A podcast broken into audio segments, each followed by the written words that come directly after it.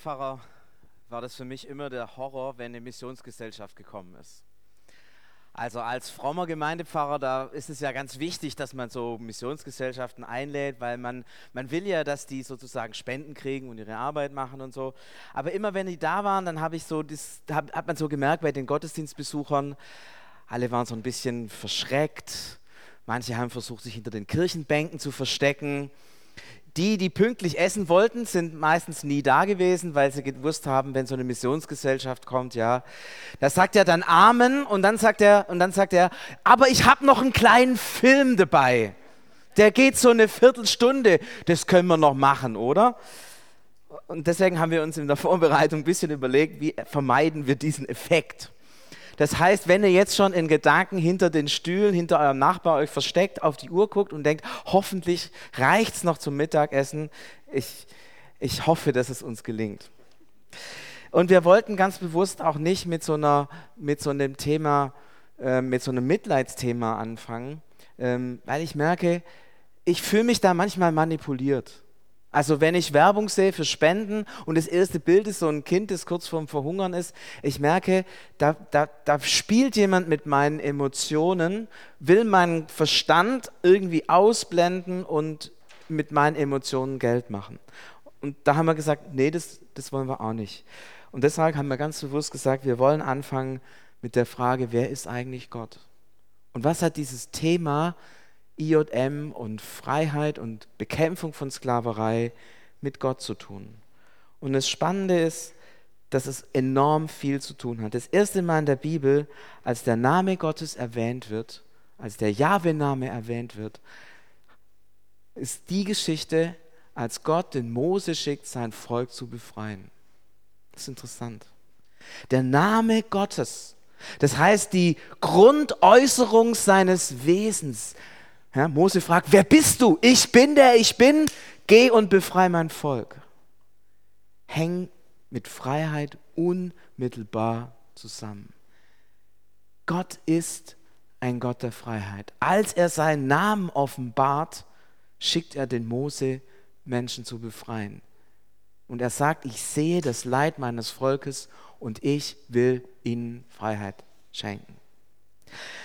Das ist kein Zufall, sondern wir merken, diese Linie der Freiheit zieht sich von Anfang an durch die ganze Bibel. Sie beginnt mit der Vorstellung des Namens Gottes und geht dann weiter, etwa beim Propheten Jesaja, Jesaja 61, 1 und 2, als äh, deutlich wird, wo Jesaja sagt, wenn der Messias kommt, was wird er dann tun? Er wird den Gefangenen Freiheit verkündigen und er denkt damit nicht nur, dass er denen erzählt, naja, irgendwann werdet ihr mal frei, sondern dieses Freiheit verkündigen meint sie wirklich frei zu lassen, ihnen Freiheit zu geben. Vollmächtig mit befreienden Worten zu reden, dass Menschen, die in Knechtschaft und Sklaverei sind, frei werden. Gott stellt seinen Namen vor, Freiheit. Gott sendet den Messias, Freiheit. Und als Jesus auftritt zum ersten Mal öffentlich in Nazareth, da liest er diesen Text vor und sagt, ich bin gekommen, um Menschen die Freiheit zu geben. Und Paulus, er blickt dann zurück auf die Geschichte Jesus und er formuliert einen Satz, der unglaublich stark ist. Zur Freiheit hat uns Christus befreit. Und er sieht die ganze Geschichte Gottes mit den Menschen, er sieht die ganze Geschichte Jesu unter diesem Stichwort der Freiheit. Jesus hat uns frei gemacht vom Gesetz. Wir sind nicht davon abhängig, dass wir in unserem Leben perfekt ist. Mal so eine kleine Frage, wer, wer von euch ist perfekt? Mal kurz die Hand hoch. Danke, das heißt, wenn wir abhängig wären vom Gesetz, wären wir alle des Todes schuldig. Krass, dass wir frei sind vom Gesetz. Wir sind frei von der Sünde. Wir tun sie ab und zu nochmal, aber wir müssen sie nicht mehr tun. Das ist der große Unterschied. Wir können sie hinter uns lassen und wir wissen, sie ist vergeben. Sie hat nicht die zerstörerische Macht, die sie hatte. Wir können zu Jesus kommen, vergib mir meine Schuld. Und wir sind frei. Und Jesus ist vom Tod auferstanden. Er ist der Erstling, der Prototyp, der Anfänger. Und wir dürfen alle wissen, so wie er vom Tod auferstanden ist, ist der Tod nicht mehr die Macht, die dich und mich knechtet und am Ende zerstört. Und wir sind auch frei von der Anerkennung der Menschen. Über jedem von euch steht Gottes Wort. Du bist mein geliebtes Kind. Ich muss nicht cool sein. Ich muss nicht perfekt sein. Ich muss keinen super Facebook, Instagram, was auch immer Account haben. Ich brauche keine coolen Bilder von mir überall. Ich darf hm, sein, wie ich bin. Frei, frei. Wir könnten noch über vieles reden, was Gott getan hat und wie Jesus dich und mich freigesetzt hat. Aber ich glaube, es geht noch ein, es gibt noch, noch einen Gedanken, den ich so unglaublich wichtig finde, denn hm, wir sind Kinder Gottes. Wenn es stimmt, dass im Wesen Gottes Freiheit liegt und Gott leidenschaftlich für Freiheit ist, in seinem Wesen, in seinem Namen, ich und du, wir sind gemeinsam Kinder Gottes, dann lebt dieses Freiheitsgehen in jedem von uns. Es ist in uns hineingelegt. Wir sind nicht einfach nur befreit, in uns lebt das Befreiergehen, dieses Christusgehen. Und dann könntet ihr jetzt sagen, ja, das stimmt ja gar nicht. Also ich selber, ja, ich weiß nicht, was bei mir rauskommen würde, wenn ich meinen Sklaverei-Index angehen würde, da würden wir feststellen, ah, stimmt es eigentlich mit diesem, dass dieses Freiheitsgehen in uns lebt? Stimmt, stimmt es eigentlich? Es gibt Menschen, die das sehr überzeugend leben, nämlich alle Diktatoren dieser Welt verfolgen komischerweise die Christen. Ist irgendwie doch komisch, oder? In allen Diktaturen sind die Christen immer die, die man, die man als Erste auf die Seite bringen will. Wenn man sich das Dritte Reich anschaut, man wollte die Christen weghaben. Wenn man sich das alte Rom anschaut, man wollte die Christen weghaben. Schaut nach Nordkorea, man will die Christen weghaben. Auch in China, Christen werden bedrängt. Bekannte haben eine Partnerschaft mit einer chinesischen Gemeinde und sie wissen ganz genau, wenn da Partnerbesuche sind, da ist immer jemand vom Geheimdienst dabei und der passt immer auf, dass keiner das Maul aufmacht. Ist das nicht krass? Die Diktatoren der Welt fürchten das Freiheitsgehen, das in uns Christen enthalten ist. Ihr seid nicht nur zur Freiheit befreit, ihr seid befreit Befreier zu sein. Krasse Geschichte. Ich bin so dankbar, dass es wirklich stimmt. Und jetzt hören wir, was wir mit diesem Freiheitsgehen treiben können.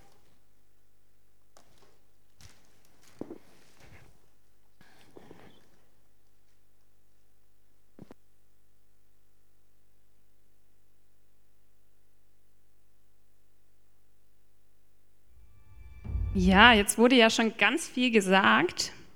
Und ich hoffe, dass ich jetzt nicht die bin, die äh, quasi die Missionarin, die sagt, jetzt haben wir noch einen Film, wir schauen nachher tatsächlich noch einen Film an, aber der geht nicht so lange.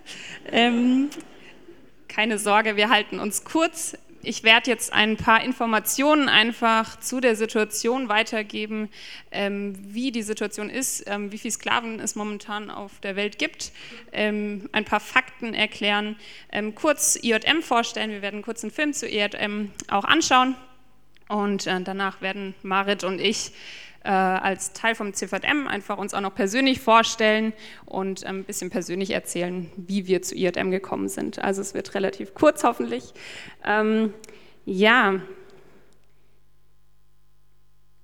ich muss sagen, vor einigen Jahren habe ich gedacht, Sklaverei, das wurde doch vor 150 Jahren abgeschafft in den USA damals. Die Story kennen wir alle. Ähm, das ist doch kein aktuelles Thema. Ähm, tatsächlich ist es aber so, das haben wir auch schon gehört, es gibt heute mehr Sklaven als jemals zuvor. Die Folie ist nicht mehr da.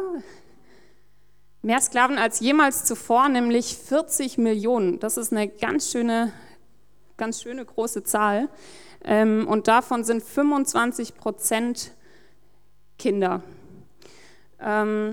Vorsichtige Schätzungen sagen, dass zwischen 4 Millionen und 12 Millionen ähm, Menschen davon unter Zwangsprostitution arbeiten.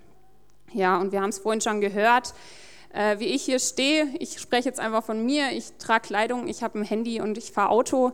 Und äh, allein deswegen arbeiten momentan 60 Sklaven für mich. Da finden sich sicher einige auch wieder. Ähm, ja, wie wird eigentlich Sklaverei definiert? Ähm, wir haben hier einen Ausschnitt aus der UN-Palermo-Konvention aus dem Jahr 2000. Sklaverei bedeutet die Ausbeutung einer Person gegen ihren Willen durch eine andere Person mit Hilfe verschiedener Mittel, wie zum Beispiel Androhung von Gewalt, Täuschung und Betrug oder Missbrauch.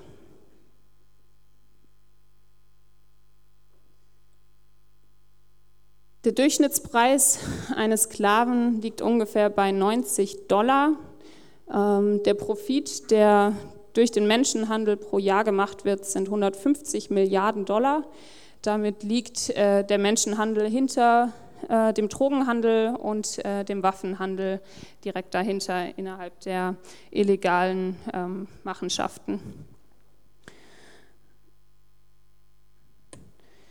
Vier Milliarden Menschen leben ohne rechtlichen Schutz. Das bedeutet, sie haben keinen Zugriff oder keinen Zugang zu einem funktionierenden Rechtssystem. Wenn wir, äh, wenn uns unsere Tasche geklaut wird, wenn uns irgendwas getan wird, können wir zur Polizei gehen und sind uns sicher, uns wird geholfen. Vier Milliarden Menschen geht das nicht so und ähm, besonders betroffen sind deshalb die armen Menschen, weil die oft unter, ähm, wenn, wenn zum Beispiel sie Missbrauch erleben oder Enteignung, dann haben genau die Menschen ähm, keinen Schutz durch das Recht. Leider ist es so, dass ähm, dann ohne das Recht alles auch nichts ist. Also wenn wir dort tolle Schulen bauen, bauen tolle ähm, Brunnen graben, wenn kein Recht da ist, dann ist es leider auch alles nichts, weil wenn die Mädchen auf dem Weg dorthin ähm, missbraucht werden oder verschleppt werden, ohne dass jemand zur Rechenschaft gezogen wird, ähm, bringt das leider nichts. Deswegen ist es so wichtig, ein funktionierendes Rechtssystem zu haben. Wir in Deutschland nehmen das für selbstverständlich. Ähm, und ja, es ist manchmal krass, diese ganzen Zahlen zu hören. Wir haben es gerade auch von der Demo gehört. Ähm, manchmal fühlt man sich ganz schön erschlagen, man fühlt sich so resignierend irgendwie, man denkt, ja, was soll ich jetzt noch tun? Ähm, wie können wir die Welt retten? Und ja, das können wir nicht. Ähm, aber ich habe eine ganz, ganz große Hoffnung in mir. Ich stehe hier auch als Botschafterin von IJM. Das ist eben eine christliche Menschenrechtsorganisation, die größte Anti-Sklaverei-Organisation der Welt. Ähm, und IJM geht weltweit in Entwicklungsländern gegen moderne Sklaverei vor. Und ich erlebe äh, als Teil davon und darf das immer wieder sehen, wie Gott handelt und wie Menschen befreit werden. Und deswegen habe ich so eine wahnsinnige Hoffnung in mir. Und ähm, ja, wir dürfen da echt als Christen immer wieder auch auf Gottes Herz gucken. Gottes Herz schlägt für Freiheit, schlägt für die Befreiung. Er sieht die einzelnen Menschen von den 40 Millionen und er ist auf dem Weg, sie zu befreien. Ähm, wir wollen jetzt noch einen kurzen Film schauen. Vorher sage ich noch kurz was. Und zwar, ah, die Folie. War bisher gar keine Folie da. Okay. Ähm, okay, vielleicht kommt es gleich noch. Ähm, kommt nicht mehr? Okay. Arbeitet IJM ähm, konkret, nämlich gegen Arbeitssklaverei, Sexhandel und Cybersex-Ausbeutung. Und ähm, es wird in dem Film noch erzählt, nämlich dass IJM drei Schwerpunkte hat. Zum einen werden die Opfer befreit Und durch Sozialarbeiter und durch Psychologen erleben sie Nachsorge. Also die Leute werden nicht nur befreit und wieder ähm, alleine gelassen, sondern es sind professionelle Leute vor Ort, die sich um die Menschen kümmern. Der zweite Punkt ähm, ist die Überführung der Täter, sie zur Rechenschaft zu ziehen und damit beispielsweise auch Präzedenzfälle zu schaffen, dass längerfristig ähm, die Abschreckung für weitere Täter größer wird.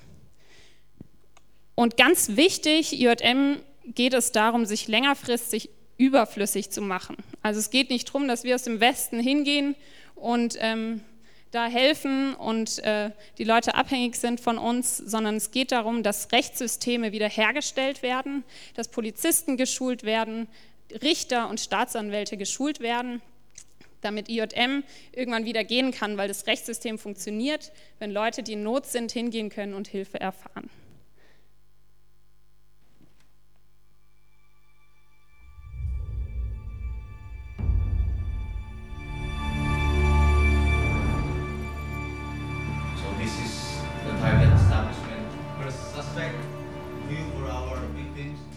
Rund um die Welt setzt sich International Justice Mission dafür ein, Opfer von Menschenhandel, Sklaverei und sexueller Gewalt zu befreien, ihnen Beistand zu geben und die Täter zur Rechenschaft zu ziehen.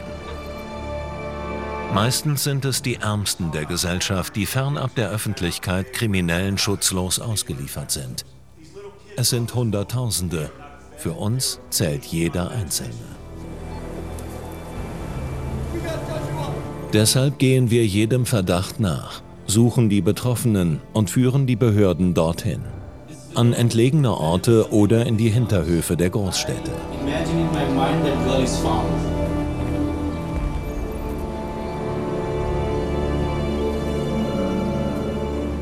Von Deutschland aus unterstützen wir unsere Projektbüros in Afrika, Asien und Südamerika. Wir informieren die Öffentlichkeit über aktuelle Menschenrechtsverletzungen, bitten um Spenden und persönliche Mithilfe. Wir suchen den Kontakt zu Entscheidern aus Politik und Gesellschaft, um sie zu einem stärkeren Engagement gegen Menschenhandel und Sklaverei zu motivieren. Und wir sind eine Bewegung von ehrenamtlichen Botschaftern. Zusammen bewirken wir Veränderung. Denn für International Justice Mission arbeiten Ermittler, Anwälte, Sozialarbeiter und Menschenrechtsaktivisten. Gemeinsam bekämpfen wir Gewalt und Ausbeutung, wie sie am effektivsten bekämpfbar sind, über die bestehenden Rechtssysteme der Länder selber. Wir schulen Polizeibeamte und Sicherheitsorgane, beraten Richter und Staatsanwälte und helfen dabei, nationale Gesetzeslücken zu schließen, die von Kriminellen ausgenutzt werden. Seit unserer Gründung im Jahr 1997 konnten wir Zehntausende von Menschen aus Sklaverei und Ausbeutung befreien. Damit die Opfer das Leben führen können, das ihnen zusteht. In Würde, Freiheit und Geborgenheit. Hilf mit, die Welt Tag für Tag, Mensch für Mensch zu einem besseren Ort zu machen.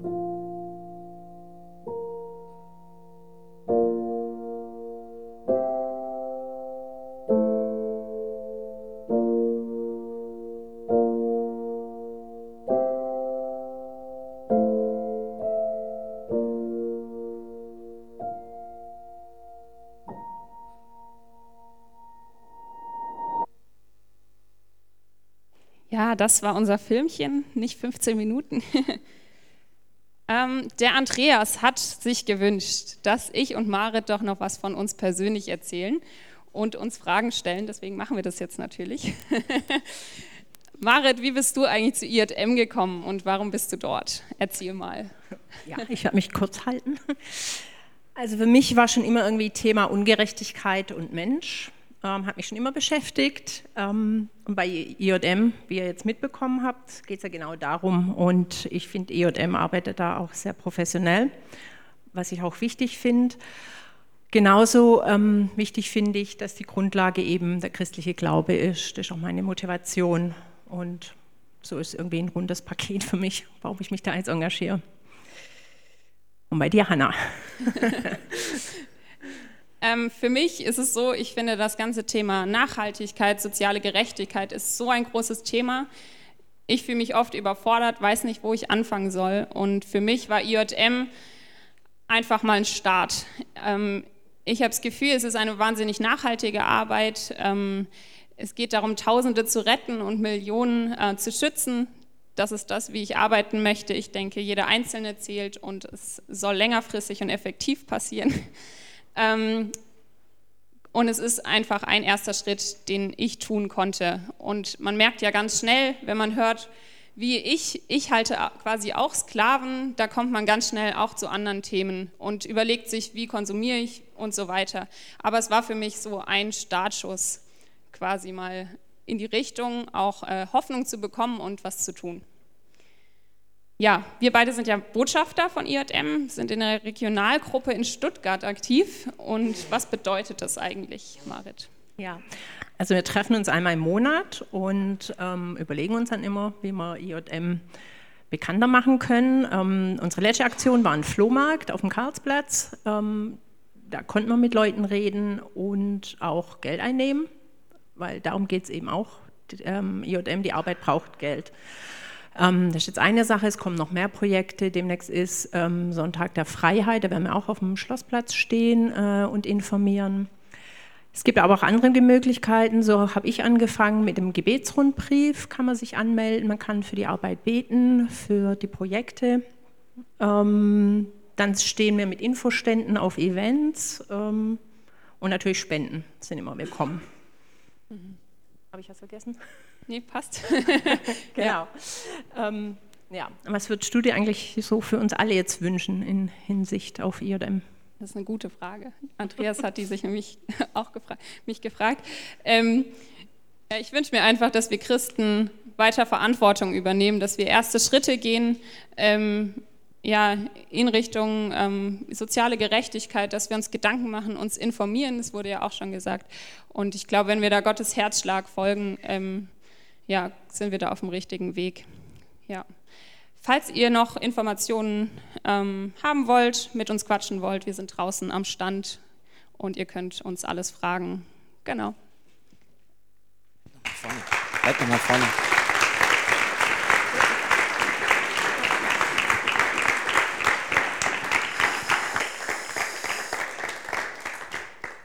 Vielen Dank für das mit reinnehmen und ich denke, es ist gut, jetzt einfach zu beten. Ich bitte euch dazu aufzustehen.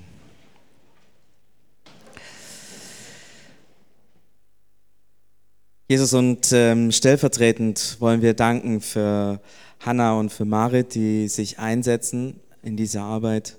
Stellvertretend für die vielen, die sich in dieser Arbeit oder in anderer Arbeit einsetzen, dass sie etwas von deiner Liebe, deinem Herzschlag, deiner Sehnsucht, deinem Wesen, deiner, deinem, deiner Option für Frieden, deiner Sehnsucht nach Frieden, dass sie diesem Herzschlag nachgeben und sich leiten lassen und ihren Alltag auch wirklich ähm, immer mehr auch von dem prägen lassen. Danke für die beiden und danke für die vielen, vielen Tausende, Hunderttausende von Christen, die sich einsetzen.